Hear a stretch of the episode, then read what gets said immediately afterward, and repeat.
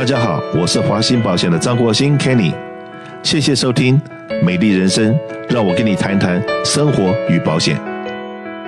欢迎回到我们节目现场。在生前的时候，在生前信托，你可以随时转进这个财产，将这个房子放到信托里边去，将这个户头放到里边去。以后你随时可以转出来，你自己可以，因为你自己是立这个信托的人，所以话你有这个自主权。以后往生之后，你可以保密，外界的话不知道，以后也不需要法庭的认证。所以话，并且你随时可以更换。这个儿子很孝顺，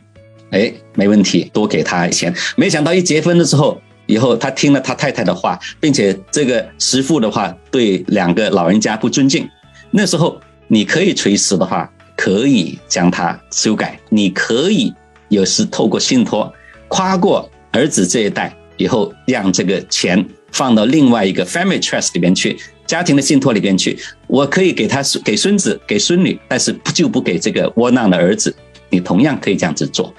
认为你的这个另外一个儿子是败家子，有多少钱花多少钱，或者有吸毒的习惯，你可以说，哎，我指派另外一个人给他，以后的话钱放在他手上，以后的话每个月的生活费我可以给他，但是他要吸毒要做什么其他的事情不给他钱，所以这种的话同样可以透过生前信托来修改的，因为所以的话为什么它叫 revocable trust 的话，你随时可以更改，你当初。认为信得过这个人，你当他当成受托人了，trustee 了，没想到的话关系变坏了，以后你随时可以换掉他，所以话这些东西都可以。所以话在信托里边的话有几个重要的人物，一个是 grantor 就是你了，也叫 settlor，以后的话另外一个的话就是 trustee 就是受托人，以后另外一个的话就像保险一样的，叫 beneficiary，人寿保险的话都有一个这个所谓的啊这个受益人，所以受益人的话你的小孩子啊孙子啊都可以。OK，另外一个的话，在设立生前信托的时候，有几个重要的考虑因素。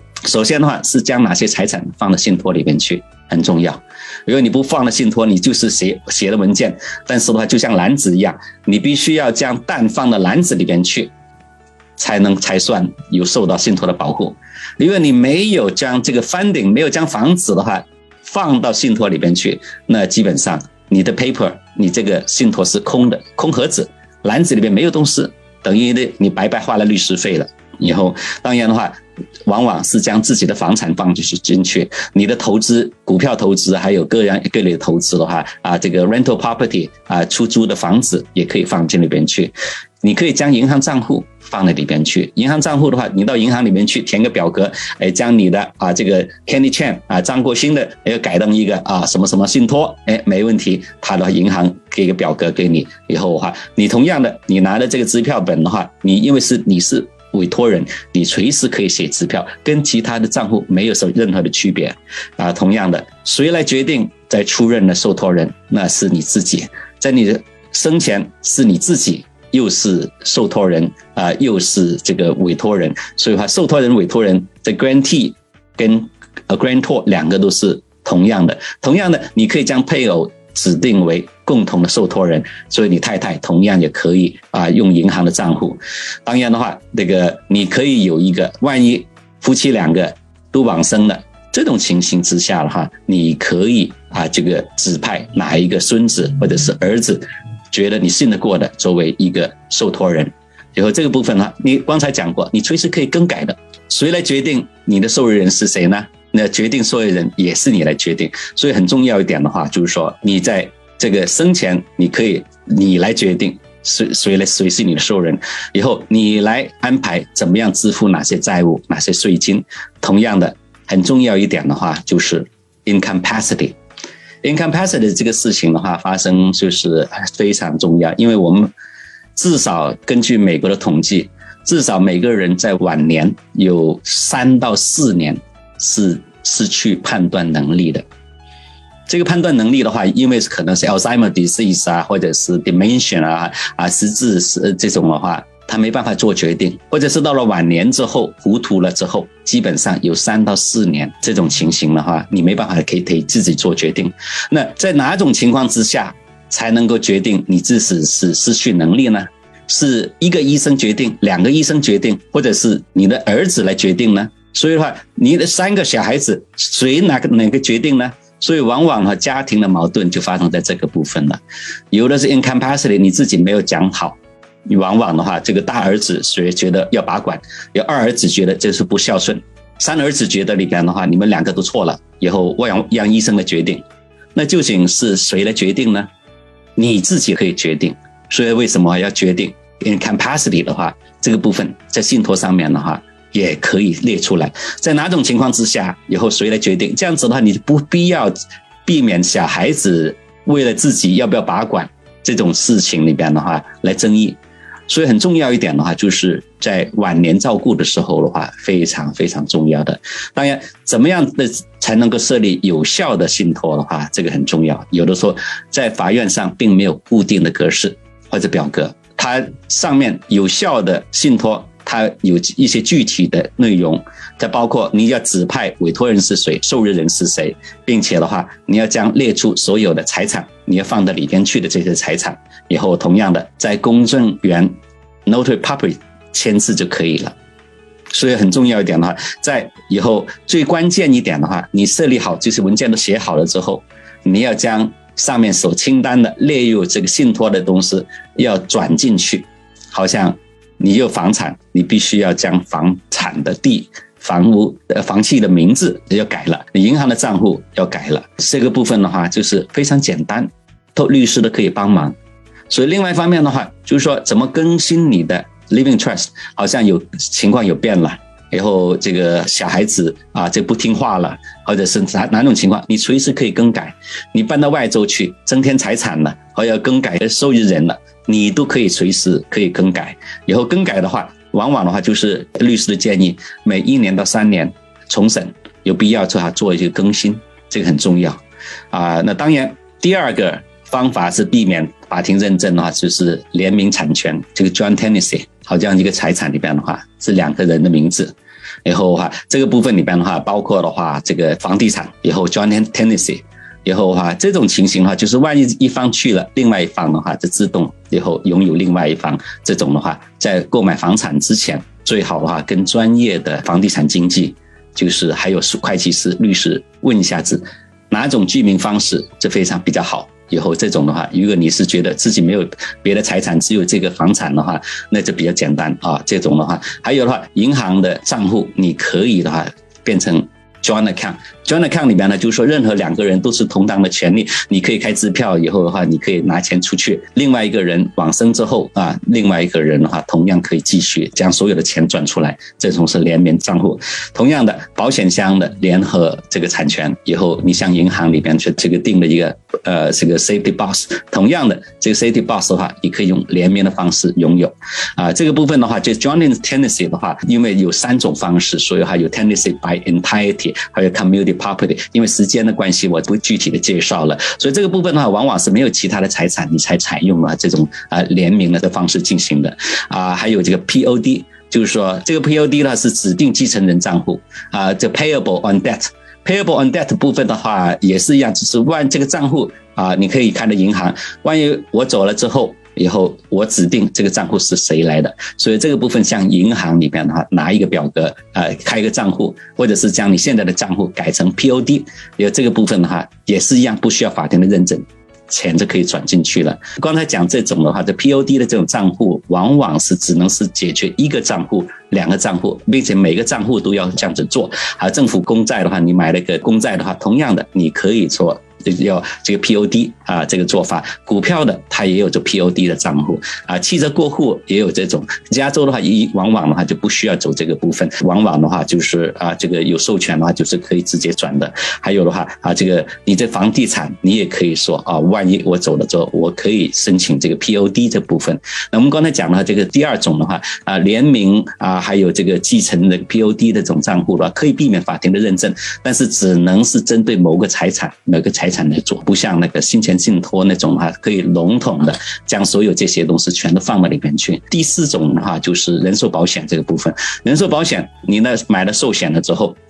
这寿险那边的话很重要，因为就是我刚才讲过，四十岁的律师以后刚刚开始开业，两岁的小孩子，然后我这个部分你走了之后，那基本上怎么办呢？家人可能他是生活的来源，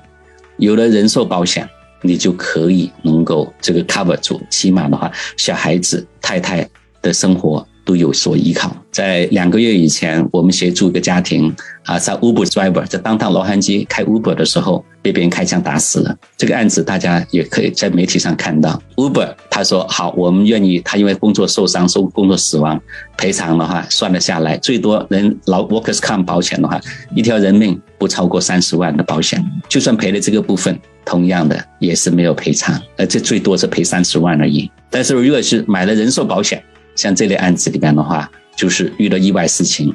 他就可以得到寿险的部分。所以的话，这个啊、呃，所有的债务啊，同同时的话啊、这个利用人寿保险的话，还有可以，就是因为你将来往生之后，可能还要交很多税。刚才跟你讲过，现在的话是 eleven million 一千一百多万，夫妻俩的话两千三百万。但是的话，现在国会正在讨论，如果是这个预算案通过，它里边的话可能会降到五百万。那你将来的话，就算五百万超过了这个部分，你要交遗产税，钱从哪里来呢？所以哈，从寿险里边就可以的。将来的话，寿险。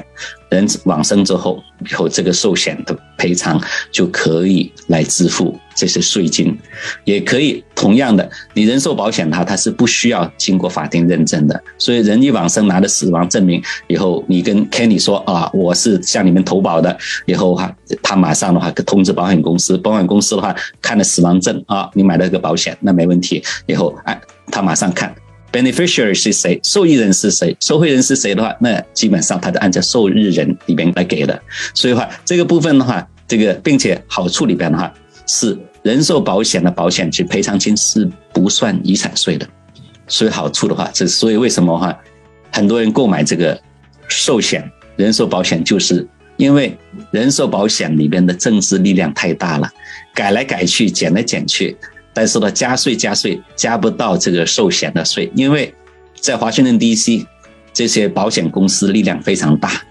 所以话很多人要避税的方法就是购买寿险，就是为了就是其他的税、其他的财产都要交遗产税，但是的话，人寿保险不用交遗产税，并且可以拿这个钱的话来支付所有的税金，所以这个部分的话，税险那边的话，当然人寿险那边的话。很多人觉得，哎，这个我不是卖保险的。虽然 Kenny 跟我非常要好，但是的话，我觉得，呃，这个我从律师的角度给大家分析一下子，人寿保险啊，分成两大类，一个是 Term Life Insurance。